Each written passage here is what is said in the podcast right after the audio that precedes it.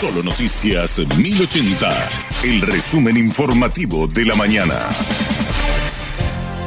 Hola, soy Susana Arevalo y este es el resumen informativo de la mañana.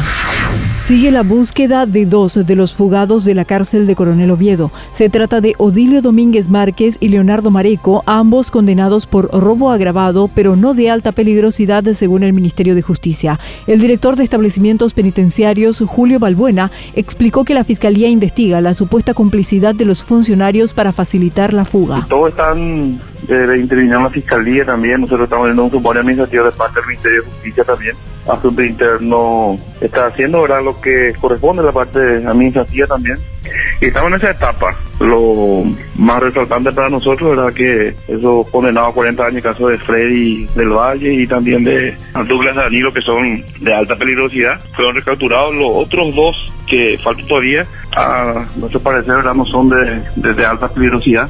Y estamos todavía por acá, Roberto. Sí, sí, Ojalá que esta mañana tengamos resultados positivos. Nosotros creemos que están todavía acá cerca de la penitenciaría esas dos personas que siguen jugados por el momento.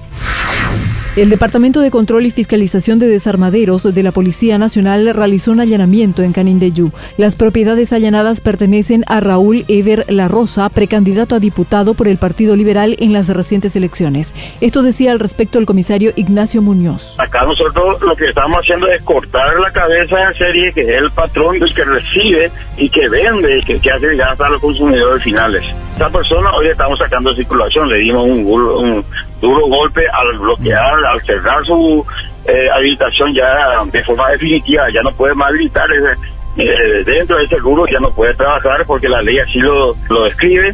Y también eh, ahora mismo él tiene que en algún momento tiene que ser detenido y tiene que explicar eh, esta cantidad de sin número de prácticamente vehículos que dejó allá en, su propiedad porque todos son de de su propiedad conforme a la inteligencia y conforme a los procedimientos realizados ayer, ¿verdad? Los locales eh, allanados es su propiedad, entonces tienen que justificar, tienen que, tienen que decir cómo aparecieron todos esos vehículos robados dentro de su, su propiedad, ¿verdad? Torrenciales lluvias que afectan el sur de Brasil dejaron dos muertos. Las víctimas son dos hermanas de 17 y 18 años que fueron sepultadas por una luz en la localidad de Camboriú y una niña de 9 años resultó herida. Las autoridades declararon estado de emergencia y cerraron carreteras federales y estatales debido a la inestabilidad del terreno. Aumentan los accidentes de tránsito ocasionados por personas que conducen en estado de ebriedad.